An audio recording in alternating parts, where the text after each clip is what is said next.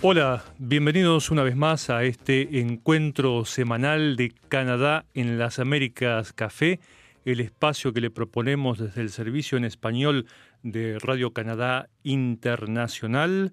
Hoy estamos aquí un equipo reducido, una versión reducida del equipo en español. Están presentes aquí en el estudio Rufo Valencia. Buenos días, ¿qué tal? ¿Cómo están? Buenas tardes, buenas noches. Y Leonardo Jimeno. ¿Qué tal? Buenos días, buenas tardes, buenas noches. Digo, para hacer lo mismo, no, no, no me voy a quedar mal saludando solo a los que están de día. Y mi nombre es Luis Laborda, que no voy a decir ni buenos días, ni buenas tardes, ni buenas noches, para no ser tan reiterativo. Saludamos a todos los que nos siguen a través del Facebook Live, que es uno de los canales por los que ustedes pueden compartir este espacio semanal. Y también recuerden que tienen el canal de YouTube, donde se encuentra también cada semana la versión digital de este programa. Versión digital digo yo y en la versión web, en la versión radio, como decía días pasados Rufo Valencia. Y, Nostálgica la palabra, ¿eh? Y siguiendo acá el ejemplo, sí. siguiendo el ejemplo de, de, de Rufo, vamos a escuchar hoy más de un tema musical, dos, vamos a ir tranquilamente con esto. ¿eh?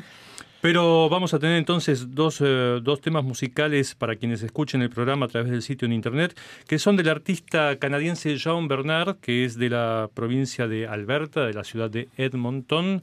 Eh, él cultiva básicamente el género del rap y el hip hop, que son dos, dos, estilos musicales de los cuales yo no soy necesariamente fanático ni, ni entendido tampoco, pero me interesó, y me, o me pareció en todo caso interesante la historia de este músico, que es un ex integrante de una banda criminal. Ah, muy bien. Que en algún momento decidió cambiar de vida, se dio cuenta que, que se dio cuenta que ese no era el rumbo, no era la vida que él quería seguir y se dedicó entonces a militar por los derechos de los indígenas y a su vez, por supuesto, también se dedicó al mundo musical atraído precisamente por el rap.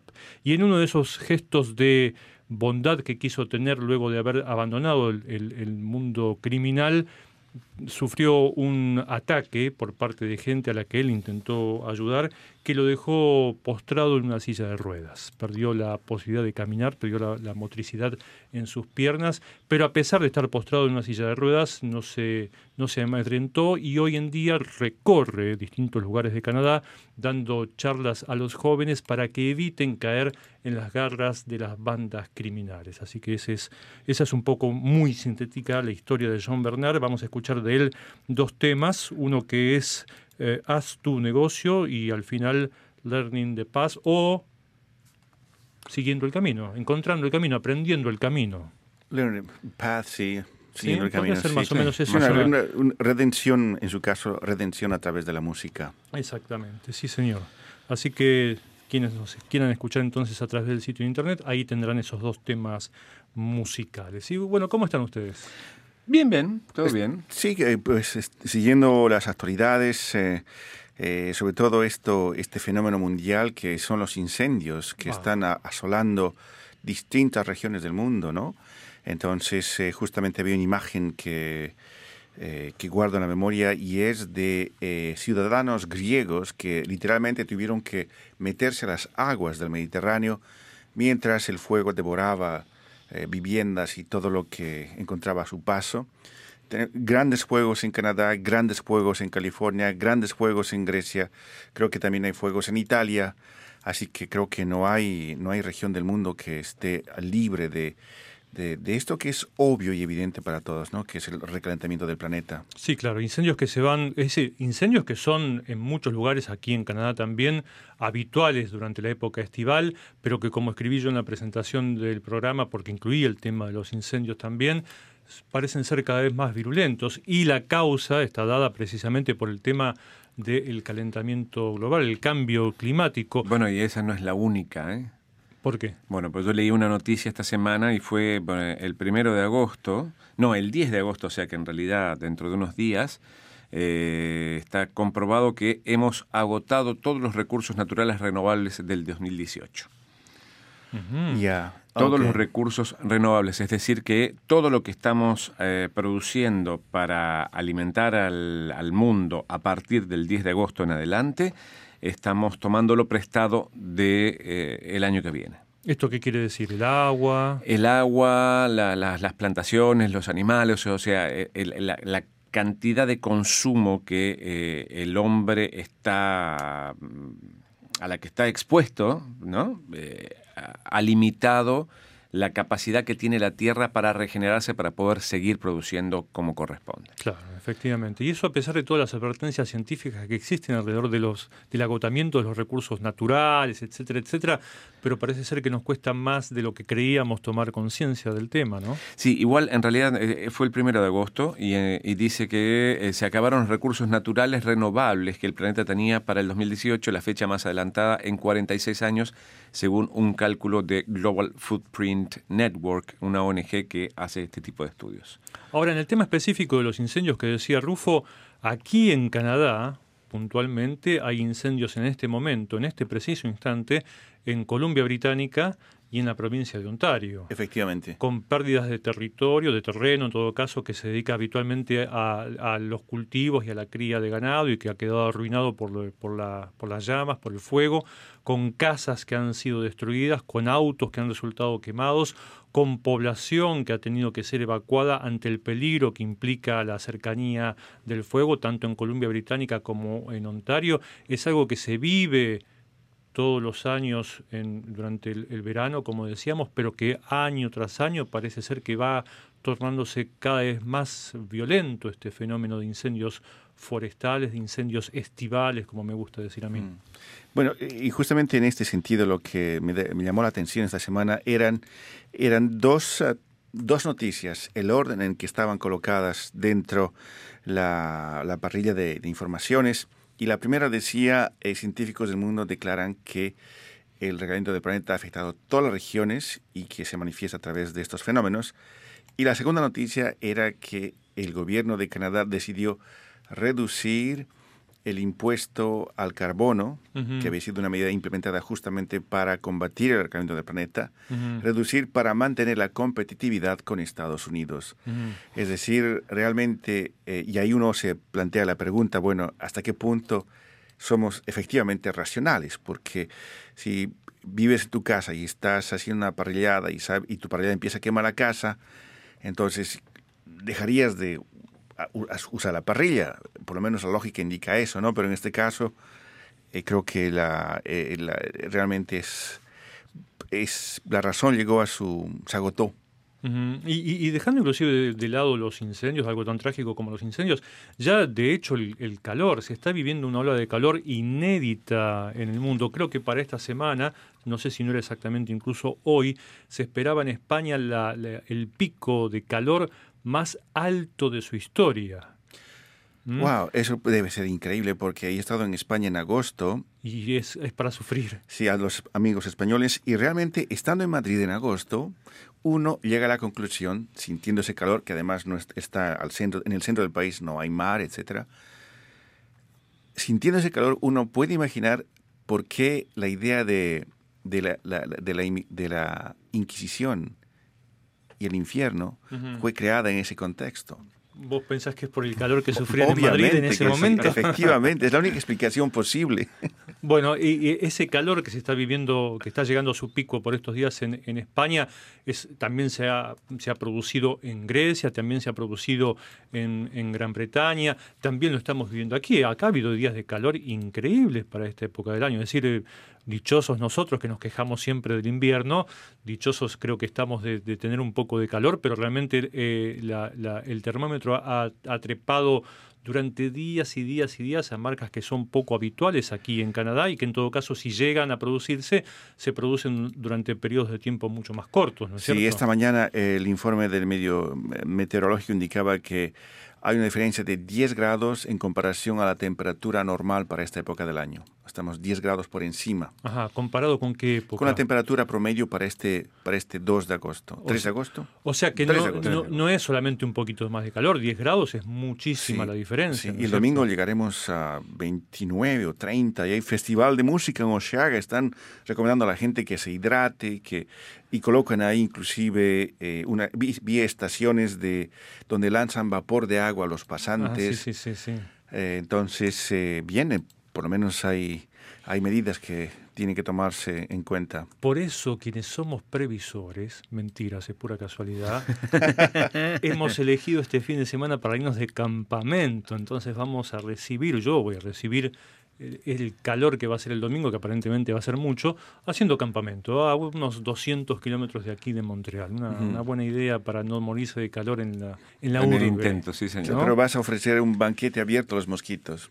Eh, sí, puede ser. Bueno, la última vez que me fui de campamento, precisamente eh, eh, no eran mosquitos, sino que era la famosa mosca negra. La mosca negra. Ah, esa, es, esa es carnívora. Esa, Esa es viene, carnívora. se Esa saca un pedazo de Esa carne no y se pica, escapa. muerde. Por suerte, en el campamento en el que yo estaba, eh, si- estaban como localizadas en un Ya. pequeño sector. Entonces, si uno no pasaba por ahí, no tenía Ya. ningún problema. Pero cuando pasabas por el lugar, que era precisamente en una, en una salida secundaria del campamento que nos quedaba muy cerca del predio donde estábamos nosotros, así que pasábamos frecuentemente por ahí, te seguían y te seguían y te seguían. Y cuando se decidían a atacarte, es como vos decís, no es que te pican, te arrancan los pedazos, te muerden, son carnívoras. Pirañas con alas. Pirañas con alas, Qué efectivamente. buena imagen. Leonardo, ¿vos tenés algún otro tema que te haya llamado la atención más allá de esto que citabas de los Sí, se cortó naturales? Facebook durante cinco minutos. ¿Y eso por Pero qué? no nosotros. No podía acceder desde ningún eh, dispositivo. Ahora sí. Ahora funciona. Pero recién decía error, error, disculpas, error, error, error. Así que Pobre, Fe- pobre Facebook, a la pérdida de la bolsa eh, días pasados ahora Sí. tiene que sumar problemas este, técnicos. Sí, sí, sí, sí, es un desastre. Así que bueno, no, no, nada más que eso, solo que, bueno, estamos viviendo a crédito. Eh, la explicación que da este lugar, es que- de este sitio de internet, es como si eh, uno hubiera cobrado el sueldo hasta el mes de agosto y ahora hasta el mes de diciembre hay que vivir con los ahorros, hay que vivir con eh, a de crédito, crédito. exacto. Mm. Así que, bueno, en esas estamos. Lo que pasa es que Eh, el crédito se regenera, los recursos naturales no. ¿eh? Exacto, y sabiendo, y sabiendo a ciencia cierta de que Marte no es habitable, así que cuando Aunque han encontrado agua. no encontraron agua, pero inmediatamente después dijeron que eh, eh, de- de- de- con todos las, eh, lo- lo- los, los los chequeos que hicieron a partir de justamente haber encontrado agua, eh, eh, la vida no es viable en el planeta rojo. Por lo menos no como la conocemos aquí. Exacto, exacto. No sé si por ahí como en la película de Schwarzenegger, eh, donde se había hecho una base Sí, y claro. Mm. vivían todos dentro de esa base, eh, probablemente sí. Pero Que en la estas película es condiciones- falsa. En las películas es falsa, sí señor. Pero igual, digamos, no, no, no se podría, no podemos decir, bueno, nos deshacemos de este que nos está tratando mal con el clima y nos vamos al otro.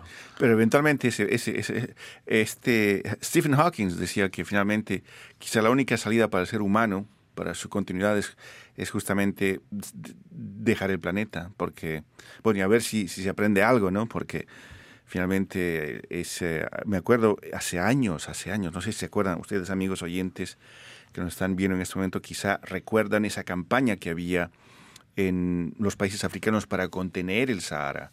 Y había campañas de, plan- de, de plantado de árboles y el Sahara crecía con no sé cuántos centímetros o metros por año. Y eso desapareció del mapa. Ya nadie habla mucho de eso porque eh, me Lo que imagino... pasa es que el desierto ya se extendió a casi todo el planeta, si, Eh, si exageramos un poco la situación. Y, y- y- y- y según, ah, si no me equivoco, habían ah, paleontólogos que eh, explicaban que en el eh, antiguamente esa, el Sahara era una región tropical, era una región llena de árboles, llena de, de vida. Bueno, recuerdo un estudio científico que vi hace allá varios meses atrás, no, no, no, no, no, no recuerdo los detalles, pero había científicos que decían, y no en broma, sino con carácter científico, de que en un futuro, por supuesto no muy cercano, pero futuro al fin, el Canadá que conocemos hoy en día no va a existir más. Porque si el cambio climático continúa y se sigue acelerando como se va acelerando año tras año, Canadá va a terminar siendo una zona tropical del planeta. Ah, entonces nos hacemos cubanos. Podríamos, eh, sí, vamos a tener Sí, que cambiar bueno, de destino de vacaciones. El problema también es que con la- el derretimiento de los polos o parte de ellos, el nivel del agua va a subir, entonces las partes costeras tampoco van a existir. ¿Está bien? O sea, esa es una proyección también a largo plazo, Ya. pero implica que Montreal va a estar bajo el agua, por ejemplo. Bueno, esperemos que nuestros amigos oyentes no estén ahí buscando, buscando la estricnina para decir, bueno, el mundo se acaba. Emparentado con esto, eh, tengo una noticia que publiqué hoy que tiene, tiene relación con el cambio climático también, y es el de una mujer de 95 años de edad de la provincia de Columbia Británica en el oeste canadiense, que mientras se encontraba en su vivienda disfrutando de los programas de televisión que ella acostumbra a ver, escuchó un ruido extraño en la cocina. Ruido extraño. Y al, al decidirse a ir a ver qué es lo que sucedía, se encontró que ese ruido, ese ruido lo producía un oso que se había introducido en la cocina de su casa. No era el marido. No, no era el marido, no. El, el marido sin camisa. Esta señora, Anna Steady, que es, como dije, una mujer de 95 años de edad, lejos de preocuparse, de asustarse, de gritar, de intentar huir, le hizo frente al oso. Le dijo, por favor, toma asiento, un traguito. Casi, casi, casi, casi. Eh, no, le, no le invitó precisamente con un trago, pero lo invitó muy cortésmente a, a retirarse. A Don Oso. ella, ella dice que le dijo simplemente que se fuera. ¿eh? Mm. En lugar de asustarse, de, de- de- de- de correr, de huir, le dijo, no, no, ya está, vete de aquí, no, hay, no tienes nada que hacer aquí en mi casa. Y el oso respondió. Y el oso aparentemente en un primer momento entendió que esta mujer no estaba interesada en recibir su visita en ese momento y salió de la casa. Oh, wow. Pero la señora, desconfiada o en todo caso para querer asegurarse de que el oso no se fuera a quedar escondido por ahí o se, o se fuera hacia algún otro ambiente de su vivienda, se quedó mirando unos minutos y este oso se entretuvo en el parque de su casa. Luego, Con el perro. no, no, inspeccionando el, Ya, jar- sí, el jardín de la casa, sí. buscando algo con- que le llamara la atención, algo para jugar, tal vez, o tal vez buscando comida. O una osa. Luego desapareció. Se perdió aparentemente. Siguiendo las estrellas, en la bosque, mayor. Se perdió en el bosque. La señora volvió a ver su programa de televisión y más tarde nuevamente los ruidos extraños en la cocina. Ah, le Ah, volvió. Eh. Va a la cocina a ver qué estaba pasando y se encuentra otra vez al bendito oso en la cocina de, de su Ah, pero casa. le gustó entonces. Pero esta vez había ya encontrado un frasco, un recipiente en el cual la mujer tenía azúcar. Ajá. Lo había tirado al piso y se estaba comiendo parte del contenido de este recipiente. Y cuando la señora dijo, bueno, ya suficiente, ya tiene que estar saciado, lo echó.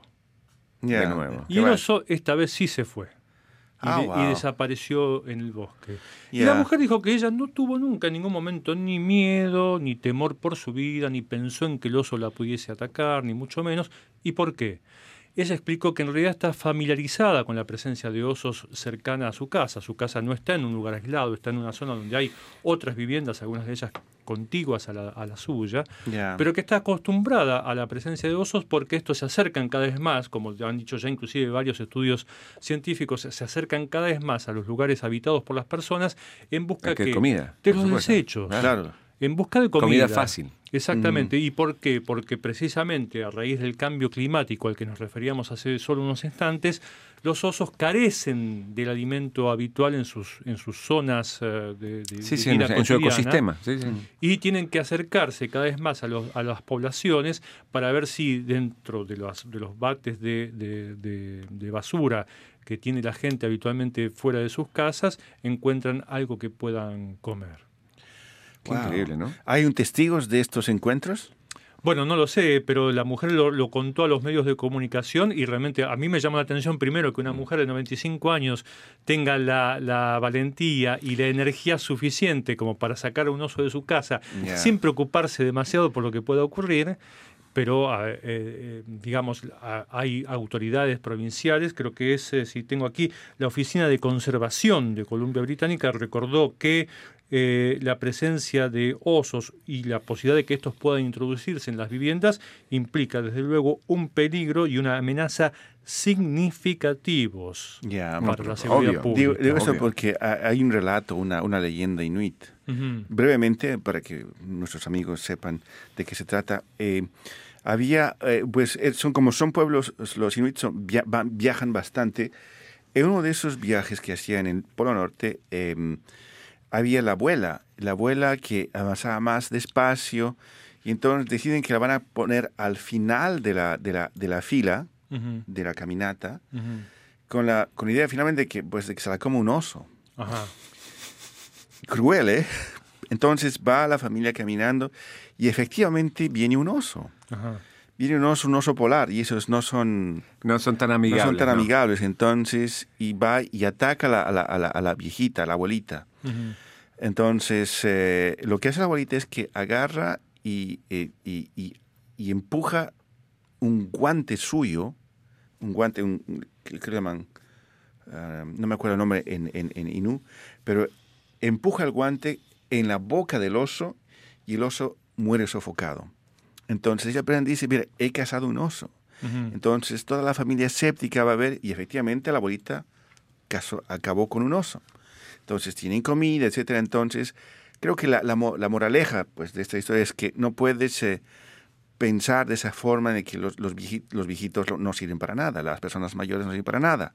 No las dejes para los osos porque ellos pueden darte de comer. Entonces eh, esa es una, una historia justamente hablando de osos. Bueno, osos no hay en todas partes, pero eh, nuestro público que nos sigue en todas partes del mundo y sobre todo en el mundo de habla hispana, en España y en América Latina, donde hay una gran variedad de animales de todo tipo, hay veces hay encuentros con animales que uno Sí. no, no sospecha. Los invitamos a quienes nos siguen a través de Internet y de las redes sociales, a través de Facebook Live, a través de YouTube, a que nos cuenten si han tenido experiencias de este tipo. Sí, eh, nosotros, pues, yo vivía en Santiago del Estero, nosotros tuvimos una experiencia así eh, media bizarra con respecto a un animal. Eran las 3 de la mañana, Santiago del Estero hace muchísimo calor, muchísimo calor. Mm. Y estábamos todos durmiendo en la pieza de mis padres, que era la única que tenía aire acondicionado. Y tipo 3 y media, 4 de la mañana se siente un ruido en la cocina. Mm. ¿eh? Nosotros vivimos en un departamento que era en realidad la planta baja era de otra persona, nosotros vivíamos primero, segundo piso y una terraza. ¿Está bien?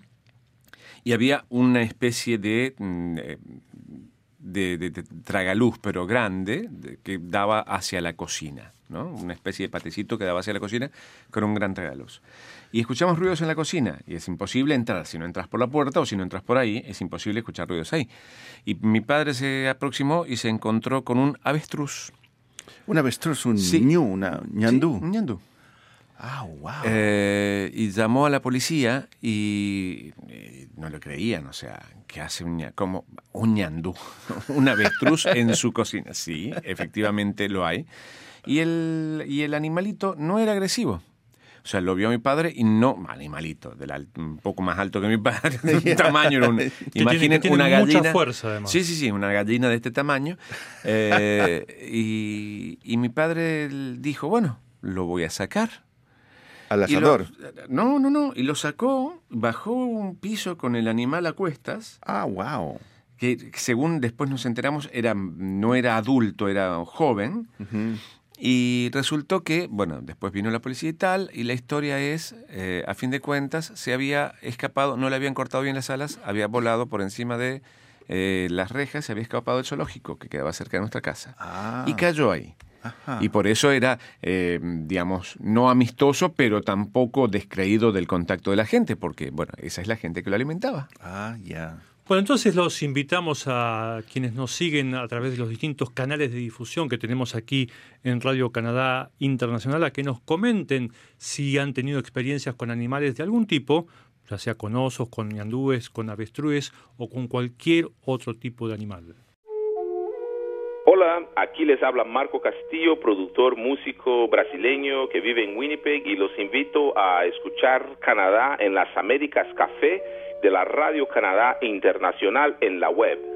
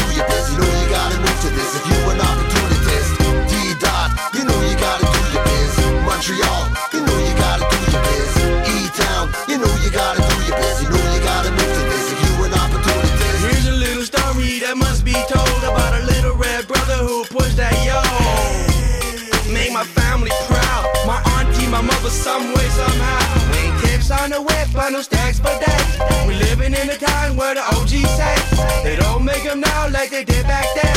I down me a shot for my dudes in the pen. Snitches get stitches, that's a G code, son. Never trust a boy, you trust your gun. Snakes laying in the grass and the cops patrolling. Rested in the lab, that's how we rollin'. If it ain't glitter ain't got no shine, you ain't fucking with the kid, I die for mine. New where it fitted in a low cut Phoenix. Fresh out the pot, hella back in Phoenix.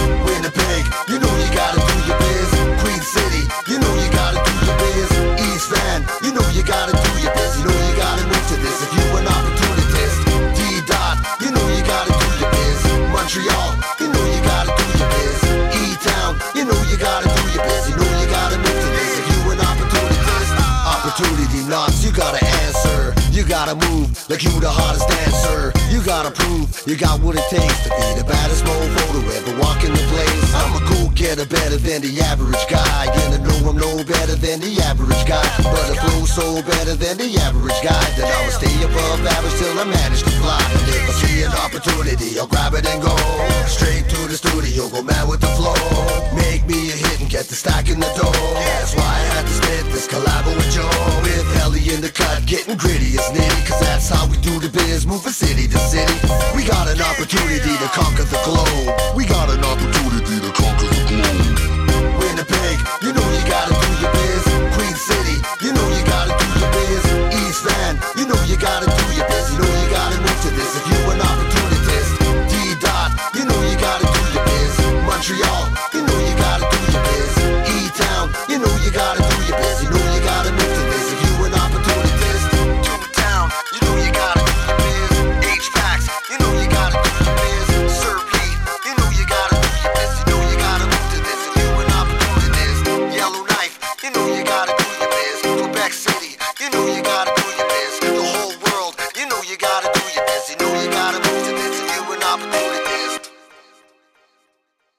Antes de pasar a otras cuestiones, los invito a leer algunos de los mensajes que nos han hecho llegar nuestros oyentes en los últimos días. ¿Quién quiere comenzar? Sí, aquí tenemos uno que nos envía eh, Víctor Mori Torres, quien ha escuchado el reportaje eh, Santa Clotilde en Perú, una relación profunda con Canadá, y él dice en su mensaje desde el Perú, me imagino, un ejemplo a seguir, logros que se dan con el desinteresado apoyo y sacrificio de buenas personas. Gracias, dice Víctor Mori Torres. Desde Buenos Aires, Susana Shanahan tiene una pregunta en torno a un reportaje que hizo, creo que hizo Leonora. Avance importante para mejorar la visión de pacientes con glaucoma, era el tema. Y ella dice, escribo desde Argentina, Buenos Aires, y pregunta, ¿es seguro y ya está puesto en opción de tratamientos el tema de las gotas de insulina para la retina y por ende para los que padecemos glaucoma? Me interesaría tener mayor información y de ser algo aprobado para consumo, dónde conseguirlo. Obviamente, previa consulta con mi oftalmólogo. Muchas gracias, dice Susana Shanahan. Y obviamente, como es una pregunta médica, pues corresponderá a, a Susana Shanahan allá en Buenos Aires eh, acudir a su médico y Sí, preguntar. si precisamente su efectivamente- oftalmólogo tiene mucha más autoridad que nosotros para responderle la, la consulta. Sí, igual el glaucoma es una de las primeras, eh, de, de los primeros eh, síntomas que aparecen luego de una diabetes consumada. Ujú. Así que probablemente con el diabetólogo también tenga algún tipo de, de- de solución. Leonardo, ¿vos algún mensaje? Sí, aquí tengo un mensaje de Verónica Navarro Ba- eh, Velázquez y dice, muchas gracias por la linda música que puedo escuchar toda la noche bajito volumen, dice. es darme aliento y continuidad en el Teatro Municipal Las Condes, como en el Coro de Atavieta, si es Las Condes es Chile. Eh, profesional en el próximo mes de agosto. Gracias por divulgar su linda música. Sí, saludos desde Chile, entonces decía Verónica Navarro Velázquez. Yo por mi parte quiero agradecer a quienes nos hacen llegar mensajes relacionados a los planes al plan de inmigración en Canadá, como así también a las distintas consultas laborales. Es el caso de Elcida Rosa Ovalles Silva, Lodi Indira Penglas, Rudy Maicel Molano, Darlin Yajaira Casco Castillo y Serafín Álvarez. Todos ellos nos consultan sobre distintas cuestiones laborales en Canadá y sobre el plan de inmigración y como hemos dicho en varias ocasiones, cada uno de los organismos pertinentes tiene la información en su sitio en Internet. Otro mensaje. Después de haber estado en la tierra de los tangos y el chamamé con Susana Shanahan, vamos a otro lugar que no sé dónde es. A ver. Porque no hay pauta sobre el- la, la ubicación geográfica de nuestro amigo Dimas Hernández, quien dice, hola, leí un artículo publicado en el 2015 donde se trata sobre trabajar en la industria pesquera de Canadá. Tengo una duda, dice Dimas Hernández, dice, yo como extranjero italiano podría trabajar allí. Pues Dimas Hernández, eh, eh, la respuesta la encontrará en el sitio en internet de Inmigración Canadá, que está disponible ahí en cualquier Sí, y computadora que con tiene internet. muchísima, muchísima información para ese tipo de cosas. Aquí Claro. tengo otro mensaje, en este caso de Juan Pablo Donoso, que escribe desde Quito, desde Ecuador, y información de Nuevo Migrante. Dice, primero que todo, reciban un cordial saludo, felicito su servicio informativo hacia la continuidad, hacia la comunidad latina en Canadá. Mi nombre es Juan Pablo, vivo en Ecuador y estamos próximos a migrar a Canadá, él, su Ah, wow. esposa y sus hijos, específicamente a Winnipeg, en Manitoba. Me gustaría Ajá. saber si me pueden brindar alguna información acerca de alguna oficina donde pueda encontrar ayuda a recién llegados a ubicarse en esa ciudad. Lamentablemente no conocemos a nadie. De antemano, un eh, abrazo grande, agradezco su ayuda y mm, la solicitud cordialmente Juan Pablo Donoso. Bueno, yo particularmente le digo a Juan Pablo que eh, cuando uno entra a Canadá con una visa, en este caso, eh, digamos, ya otorgada por, por- por el gobierno canadiense. Visa permanente. De residencia permanente. En la misma oficina, cuando uno le hacen los trámites al entrar, le dan una carpeta con toda la información Sí, señor. con la información de los cursos de, de lengua, si tiene que mejorar su lengua, con los cursos para eh, mm, preparar el, el currículum vitae para poder trabajar, con eh, le- cursos para mostrar cómo funciona el sistema escolar, por ejemplo, para los niños, y después en esos mismos cursos uno conoce más gente que ya conoce otra gente y puede mm, tener contacto con organismos que se dedican específicamente a ese tipo de ayudas y hay muchos. En Montreal hay muchísimos, supongo que en Winnipeg debe haber una cantidad... En, en todas las provincias canadienses, Exacto. de hecho, ahora yo no sé si será en todas las provincias el mismo criterio, pero por ejemplo aquí en Quebec, cuando uno llega incluso como residente permanente, tiene un plazo de cinco años en el cual puede mm, solicitar todo tipo de ayuda a, a un recién llegado. Durante los primeros cinco años se considera a la persona como recién llegado y es beneficiario entonces de una infinidad de programas de orientación, apoyo, eh, inserción laboral, eh, eh, mejora en, en- en el uso de la lengua, como decía Leonardo, etcétera, etcétera, etcétera. Sí, he estado en Winnipeg y efectivamente hay centros de ayuda para los recién llegados. Y una de las cosas más, más prácticas que también he visto que la gente hace cuando llega acá es entra en contacto con iglesias en español. Y cualquier iglesia en español es básicamente una fuente de información hacia distintas as- entidades, organismos, etcétera. Entonces, hay gente que habla español Y allí. no necesariamente si son, eh, digamos, profesantes de la, de la No. fe católica, no tiene nada que ver. La- las iglesias cumplen esa función también para ayudar a los recién llegados. Perfecto.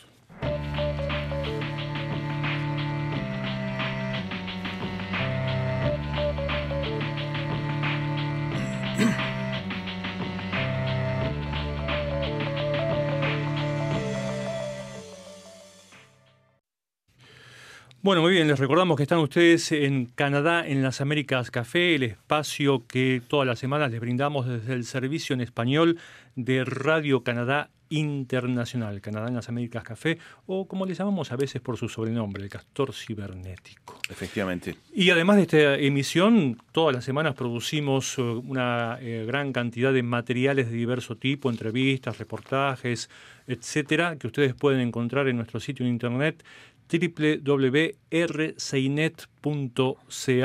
barra ES de español. Allí podrán encontrar diversos materiales. Ahora vamos a sugerirles solamente algunos de ellos. Rufo. Sí, uno de los temas que les recomiendo visitar eh, para entender un poco más Canadá, conocer un poco la, la relación que existe entre eh, canadienses indígenas y no indígenas, es justamente un ah, reportaje sobre la, lo que se llama movilidad étnica. Y me llamó la atención el nombre de movilidad étnica, porque esto se refiere justamente cuando una persona decide identificarse como indígena, y es justamente es lo que explica el aumento de la población indígena en la, la provincia de Alberta, que está en las praderas canadienses, y es un aumento que según los, ah, los estudiosos no se debe a un boom ah, eh, demográfico, no se debe a una a, una A un crec- aumento- de, de nacimientos, Sí. sino más bien se debe a la movilidad étnica, es decir, que hay más gente que se identifica como indígenas y eh, Chris Anderson, que es un profesor y decano de la Facultad de Estudios Indígenas en la Universidad de Alberta, él explicaba que esto se debe en parte, por ejemplo, a una especie de reconocimiento de mucha gente de sus propias raíces a partir, y esto es interesante, a partir de una validación de su historia, esto como por ejemplo, como consecuencia, por ejemplo, de la decisión del gobierno federal de pedir disculpas a los indígenas por estos internados que por más de 100, 100 años eh, trataron de, de literalmente eliminar la, toda identidad o herencia indígena en los niños indígenas y hacerlos, entre comillas, canadienses de cultura eurocéntrica. Perdón, Rufo, si entiendo bien, es gente que antes no se consideraba a sí misma o no se veía o no se reconocía No en se todo caso como indígena, pero que ahora sí lo hace. Sí, y lo hace justamente porque se ha validado eso. Otro, otro ejemplo es, por ejemplo, la disculpa también del gobierno por eh, lo que se llama de, de, de scoop, de 60s scoop, que quiere decir básicamente que en los años 60 un gran número de niños fueron sacados de familias y fueron puestos en adopción en familias no indígenas. Entonces, el resultado también es esa erosión y desaparición de claro. la herencia indígena. Entonces, con, esas, con esos dos actos del gobierno federal que valida la, la herencia indígena, entonces esto ha motivado a mucha gente, y dicen ellos, gente que después de dos o tres generaciones recién sale uno de ellos para decir, bueno, efectivamente sí soy indígena, aunque toda medalla tiene dos lados, y siempre hay más. El otro lado de la medalla es que también hay gente que se identifica como indígena por para conseguir beneficios eh, fiscales. Mm. Lo cual hay, por ejemplo, en el este de Canadá hay un grupo, mm, que hubo una investigación de un grupo que se llaman indígenas, pero que no lo son, y todo lo que hacen es, inclusive, imprimen sus propias tarjetas de indígenas para presentarse en, en- en los comercios y no pagar impuestos. Entonces, hay todo eso, pero lo concreto en Alberta es que el número de indígenas ha aumentado eh, 15% más que el resto de la población entre 2006 y 2016, que son los dos años en que se llevó a cabo el censo nacional en Canadá cada 10 años. Y esto mm, no necesariamente significa un incremento de la población general en términos eh, absolutos dentro de la provincia, sino como decías vos, el hecho de que hay gente que ha pasado a reconocerse como integrante de esas comunidades indígenas. Efectivamente. Indígenas, metiz e inuit. Perfecto. Leonardo, tu tema de la semana, el tema que vos le sugerís a nuestros oyentes. El tema de la semana tiene que ver con una nueva posibilidad que saldrá pronto, pronto, y esto es pronto al cuadrado, eh, porque Facebook, eh, dueño también de Instagram, eh, ha puesto a disposición o va a poner a disposición una herramienta muy particular y es la herramienta para que la gente pueda controlar cuánto tiempo pasa dentro de las redes sociales. Es decir, una especie de alarma eh, para evidenciar, eh, digamos, el momento preciso en que uno tiene, eh, uno se da cuenta que pasa mucho tiempo, entonces puede setear esa alarma dentro de la aplicación o dentro del web, en teléfonos, tabletas y computadoras. Entonces, la red social, Instagram o Facebook, avisará a esta persona, hey, ya llevas una hora y media haciendo esto, por favor. Una hora y poquito. media, una hora y media al lado de, la gen- de gente que yo conozco. No, no, bueno, es, es una manera de decir. Bueno, a mí lo que me sorprendió fu- justamente fue el seteo del tiempo, porque la alarma está seteada para 15 minutos, una, dos, tres u ocho horas. O Ajá. sea, hay gente que Es pasa bastante. ocho horas Sí, sí. haciendo, mm, haciendo, mirando o, o participando o, o vaya a saber qué en, en Facebook o Instagram. Esto ya había salido, en realidad algunos dicen que eh, hay cosas más de fondo que tener que ver Facebook e Instagram antes que esto, por ejemplo, las regulaciones para los niños. ¿no es cierto? Pero bueno, eso se supone que vendrá en un tiempo y algunos especialistas indican que esto tiene que ver con eh, ya eh, algunos datos que dieron tanto Android como eh, Apple que iban a poner ese mismo tipo de contadores en sus, eh, no en aplicaciones, sino realmente en el teléfono en sí, para que uno eh, pueda ver cuánto tiempo gasta mirando el aparato y pasando dentro de, eh, interactuando con el aparato. Ahora, yo te soy sincero, cuando vi el tema, la pregunta que me surgió, o la duda que me surgió en todo caso es, ¿cuál es el trasfondo de todo esto? Porque a mí me llamó mucho la atención que las empresas que están interesadas en que vos las consumas, como por ejemplo Facebook, ponga un límite para que vos utilices su servicio. Ya, bueno, me- la pregunta fue, la mía fue un poquito más allá, es, se supone que uno te tiene que tener atrapado para poder venderte. Claro. En realidad nosotros ya no compramos sobre, sobre las redes sociales, somos el producto. O sea, Mm. nosotros estamos ahí para que nos vendan. Entonces, ¿dónde está el truco? En realidad no lo sé. Yo intuyo que tiene que ver con esta desesperada mm, eh, búsqueda de re- atrapar a la gente después de la caída en la mm, después de Cambridge Analytica, después de todo lo que pasó, de los espías y tal. Entonces yo creo que es una especie de paso en adelante para poder volver a captar a la gente que se fue o captar más gente y después, bueno, buscarán otros eh, otros caminos para poder seguir vendiendo, porque en realidad viven gracias a la publicidad. Así que a mí también me, resultó medio raro el hecho de, ok, te estoy diciendo, estás pasando mucho tiempo, eh, igualmente lo que quiero es que pases más tiempo para venderte. Porque eh, más allá de que uno esté a favor o en contra, sea más adicto o menos adicto a las redes sociales, es verdad que en algunos casos hay personas que se han dejado prácticamente, entre comillas, llevar la vida por las redes sociales. Yo Sí, conozco sí, sí. gente, no voy a dar nombres, pero conozco gente que pasa horas y horas, horas y en que incluso es difícil entablar un diálogo con esas personas porque a veces uno les dice algo, les habla y esta persona está tan inmersa en el uso de su red social, comunicándose con alguien en otra parte o respondiendo una foto o haciendo un comentario o lo que fuera, que no reacciona a su entorno. No, no, evidentemente es un problema y hay, hay, eh, hay muchísimos trabajos de investigación que hablan de, de esta necesidad de estar allá adentro y que también eh, implica eh, alejarse de la de afuera. Claro. ¿no? Había- O sea, eh, hay, hay problemas mentales serios, aparte de los problemas físicos que puede otorgarle a uno estar tanto tiempo mirando una pantalla con esos rayos que afectan el ciclo circadiano y todo lo que ya sabemos. El tema de la necesidad de estar adentro para ni siquiera mostrarse uno, porque lo que muestra uno ahí adentro no es la realidad. ¿Está bien? Uno eh, hace una performance para estar ahí adentro Una actuación. una actuación que eh, de- deja a claras que uno no probablemente no se acepte como es y trata de hacerlo.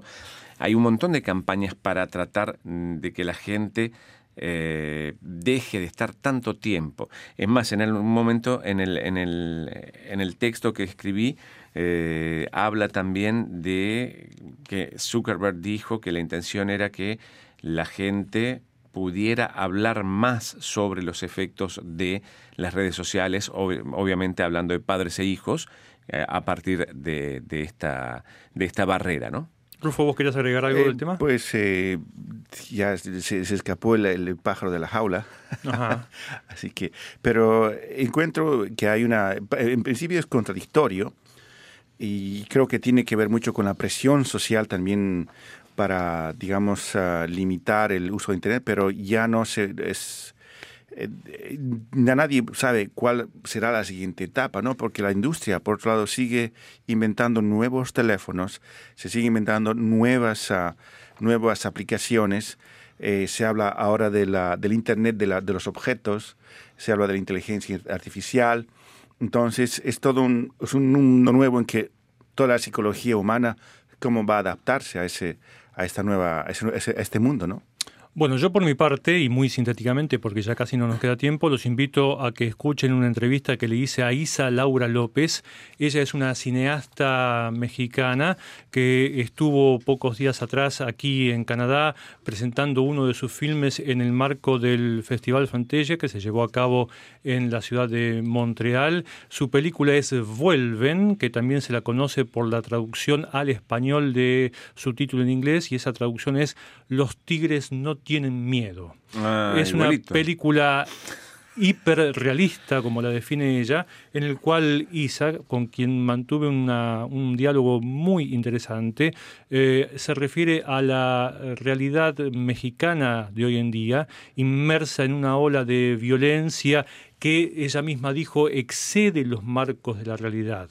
Ella dijo, esto, mi película no es fantasía, la fantasía es la propia realidad mexicana que ha sobrepasado todos los límites y que yo no soy capaz de llevar a la pantalla, decía Isa López refiriéndose a esa violencia que hoy en día eh, envuelve a gran parte de la población mexicana y que tiene eh, entre sus principales víctimas a, a los jóvenes y a los niños que son el personaje central de su film. Y criticó muy duramente a esa especie de visión romántica que a través de los medios de comunicación se hace de los capos de los cárteles de las drogas porque dice que ellos son los culpables junto con la clase política mexicana del baño de sangre en el que se encuentra el país y que son ellos los verdaderos monstruos y no los que están en las películas de terror o de tipo fantástico como las que se proyectan en este festival. Entonces, los invito a que escuchen esta entrevista que le hice a Isa Laura López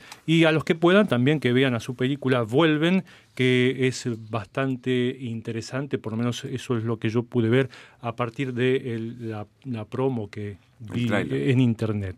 Les agradecemos a todos ustedes aquí su presencia, no nos queda más tiempo, los eh, saludamos hasta la semana que viene, nos despedimos de todos los que nos siguen a través de Facebook Live y los dejamos entonces a quienes nos siguen a través del sitio en internet con más música de eh, John Bernard, en este caso otro tema musical que es Aprendiendo el Camino. Chau, hasta la próxima. Hasta la próxima. Gracias por estar con nosotros.